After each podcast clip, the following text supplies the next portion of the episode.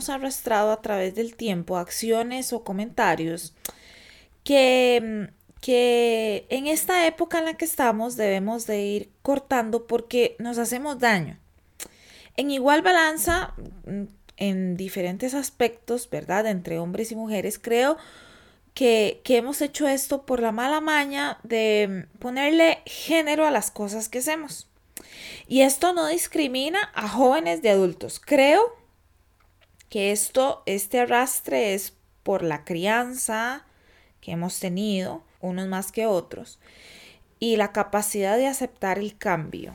Por eso el cambio se va por partes y hay unos que les cuesta más que otros, pero hay otros que podemos ayudar a los otros, correcto. Cuando digo que no discrimino eh, hombres y mujeres y ni siquiera jóvenes con adultos, porque hay gente joven, treintañeros, ¿verdad? Jovenciticos, que dicen cada cosa que Don Jesús líbranos del mal. Y por el contrario, también hay adultos mayores que he escuchado decir, ¿y cómo es ahora? ¿Y cómo se dice? Eh, es que antes no era así, ¿verdad? O por el simple hecho de ser precavidos para decir las cosas, porque no hay que lastimar, mucho menos discriminar a nadie. Pero ¿por qué seguimos haciéndonos esto? Parejo, hombres y mujeres seguimos encasillando ciertas acciones que solo lo pueden hacer uno u otro. Y cuando en este siglo todavía yo escucho esas cosas, em, me, me, me, me entra una nervia pero se puede cambiar. Hay definitivamente personas con las que vos le decís, mira, no digas esas cosas, eso no es así. Bueno, no, sí, tenés razón, ¿verdad? Y hay otras en donde uno se intenta, o yo intento, pero definitivamente eh, no digo, no insisto porque... Eh, vamos a ver, yo siempre tengo algo que decir, pero hay gente que, que simple y sencillamente no se puede. Es como chocar con pared.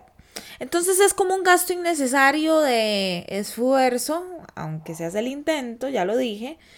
Eh, y por salud es mejor quedarse callado. Bueno, yo mejor callo, pero bueno, hay que seguir intentando, ¿verdad? De eso se trata. Listo, empezamos.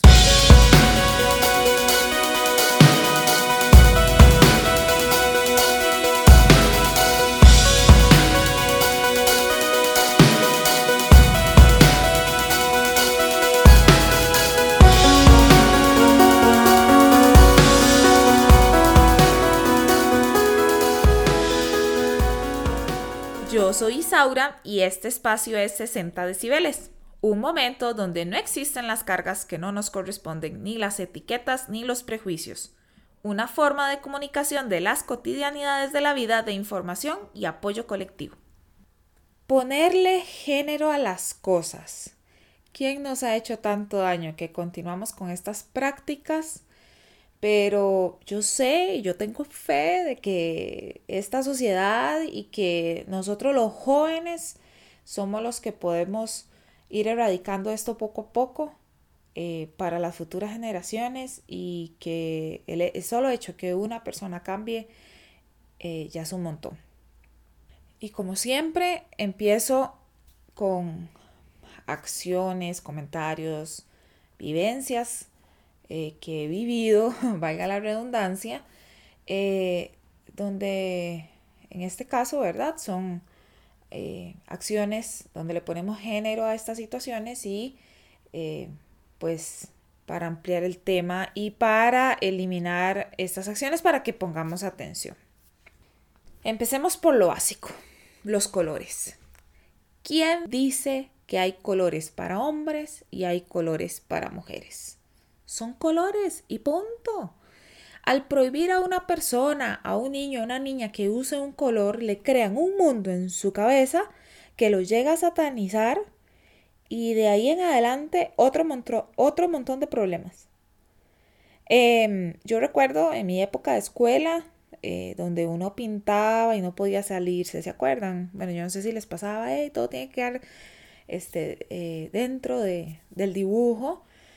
Y bueno, eso ha ido cambiando porque es parte de la expresión. Si se quiere salir, se sale. Uno nunca sabe que vaya a ser un em, expresionista o que vaya a ser un, un, gran artista. Y esto se debe a que todos tenemos o demostramos nuestras habilidades del arte distinto y hay otros que no. Pues esto sucede con los colores. Al prohibirle a una persona o a un niño en este caso, en este ejemplo, que utilice un color, ¿cómo se va a poder expresar? Y entonces luego piensa y crece pensando que eso es malo y eso lo transmite a otras personas. Bueno, como siempre, si, er, si eliminamos eso, ya empezamos los juguetes. Vamos a ver. Son juguetes por el amor al cielo. Son para jugar. Y me estoy refiriendo mucho a niños porque ahí es donde podemos avanzar con el cambio. Porque ya nosotros podemos, a veces no hay cambio, de ya no jugamos con jugueticos.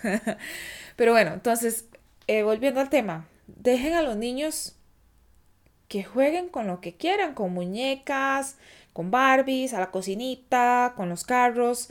Eso los hace humanos. A ver, al final no compartimos los hogares con personas y tenemos que cuidar a alguien y de paso no aprendemos a ser independientes, por ejemplo, en la cocina, en la casa y en la vida.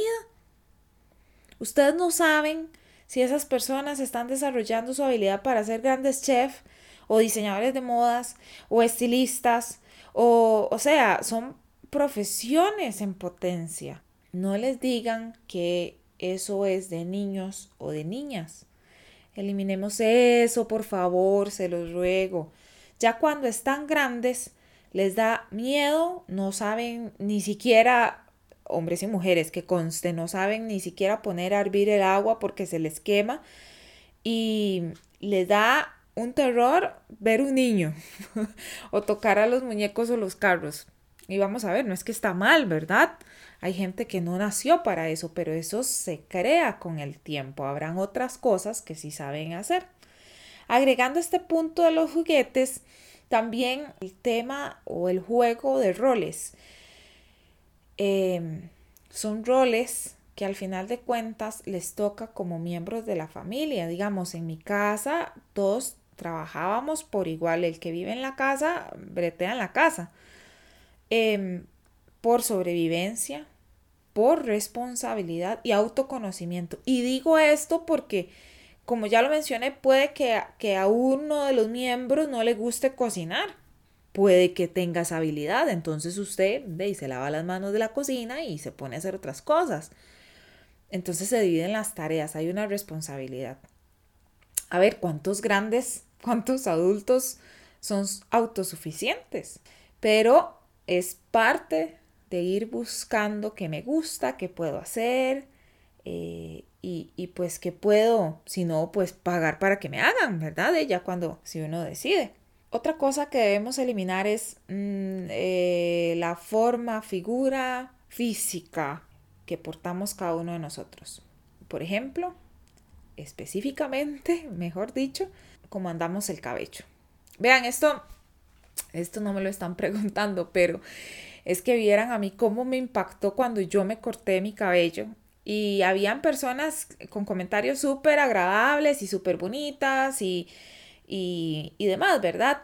Pero todavía hay gente que me dice, pero te lo vas a dejar largo, ¿verdad? Es que a mí me gusta largo y yo por dentro, ay, felicidades que te guste largo, de ella, ya no quiero andarlo largo. Y tuvieron la osadía de decirme es que las mujeres son para usar el cabello largo. Ay, bueno, yo tragué grueso. También de quien venga, de quien vengan los comentarios, ¿verdad? Pero, a ver, el corte de pelo no tiene género. Es un corte de pelo y ya está. Ni el color que te pongas, ni la forma, ni nada. A esto agregale, por ejemplo, el, el, el hecho de ir a lavarte el cabello al salón. O sea, yo no sé cuántos de ustedes van al salón de belleza donde una muchacha que le laven el cabello es lo más relajante del mundo que le toquen a uno la cabeza. Bueno, a mí me encanta. Pero el hecho de que uno vaya a chinearse, ¿verdad? No significa nada. Es como ir a un spa para hacerte unos masajes. Es lo mismo. No vas a un fisioterapeuta cuando estás cargado, cuando estás contracturado, cuando... es exactamente lo mismo. Es como hacerte las manos o los pies es cuidado personal y punto. Em, agregando un poco a este tema de la forma figura física, bueno, no tiene nada que ver con el físico, pero el punto siguiente es la ropa. Tal vez aquí en este país culturalmente sea distinto cómo usamos la ropa, pero al final de cuentas son prendas de vestir. Lo que cada uno quiere usar, que lo use. No encasillemos. Y ni qué decir de los aretes y los tatuajes, porque eso implica también un mundo. Dejemos de juzgar. ¿Qué te importa a vos la decisión de los demás? Pero así como no te debe de importar, tenemos que colaborar a que la gente no lo vea tan malo. Si a vos no te gusta, perfecto, pero si es mi decisión, lo respetas para que todos estemos bajo un ambiente de respeto y de igualdad. Las cosas han cambiado y tenemos que modificarnos a nuestra manera cambiando el mundo. Otro, otro tema sobre, sobre el género es el amor. Eh, el amor tampoco tiene género. El amor es amor. Y a quien yo decida querer o amar es decisión mía. Por lo que me da o nos damos, por la relación que se genera, pues, ¿verdad? Em, por lo que se siembra, por lo que se cuida. Y esto aplica con la familia, con los amigos, con las relaciones.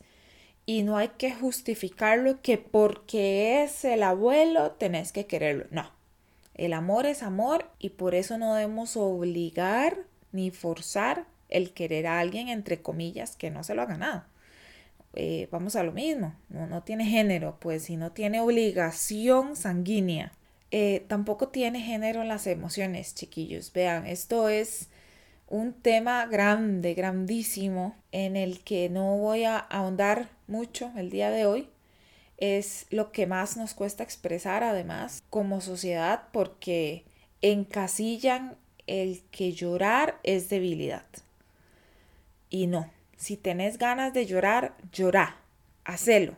Tenés que sacar ese sentimiento y eso no te hace ni más ni menos. Sos humano, todos sangramos. No puedes pensar que te va a hacer ver débil. Yo creo que cuando uno llora es, parte de un cúmulo de sensaciones y de emociones que tenés y, y, y necesitas sacarlo para poder reenfocar. A mí me cae malísimo escuchar cuando dicen, pero no llore, aguante. No, al contrario, todo depende de la situación, ¿verdad? Pero hay que llorar, hay que desahogarse y hay que ordenarse. Es como, llorar para mí es como la gota que derramó el vaso, digamos, a veces seamos sensibles, pongamos atención, o sea, hay, muchas otras cosas que luego se nos meten en la cabeza por, porque no podemos demostrar esas emociones y, y nos mata. Este, y tenemos que ordenarnos desde adentro hacia afuera, porque lo que no expresamos en algún momento se nos refleja de alguna forma. O sea, yo entiendo que a veces tenemos que aguantarnos y, no pedimos ayuda porque podemos lidiar con las situaciones y está bien con lo que estamos sintiendo y llevando en nuestros hombros.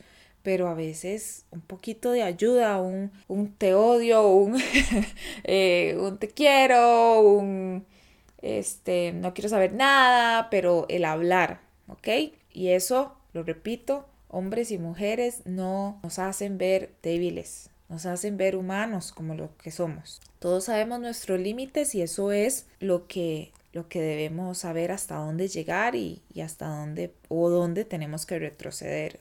Todo este tema, todo, todas estas eh, características, existen muchísimas cosas más a la que en donde la sociedad le pone género a las cosas y, eso nos está matando, pero todo esto que les estoy hablando, hoy lo quise hablar, hoy lo quise expresar por, por dos temas, por dos cositas específicas, a los cuales no voy a entrar en detalle, solo para que, que dejemos de burlarnos y prestemos atención y aprendamos a conectar la lengua con el cerebro, de verdad. Eso, esos comentarios de que eh, la generación de cristal o es que son unas exageradas, exagerados, no, no es eso es que la vida en este país es otra.